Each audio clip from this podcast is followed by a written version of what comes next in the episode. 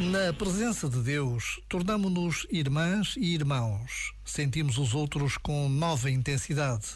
Em vez de ameaças e de inimigos, encontramos companheiros de viagem. Tal é o sonho de Deus. Palavras do Papa Francisco para esta Quaresma.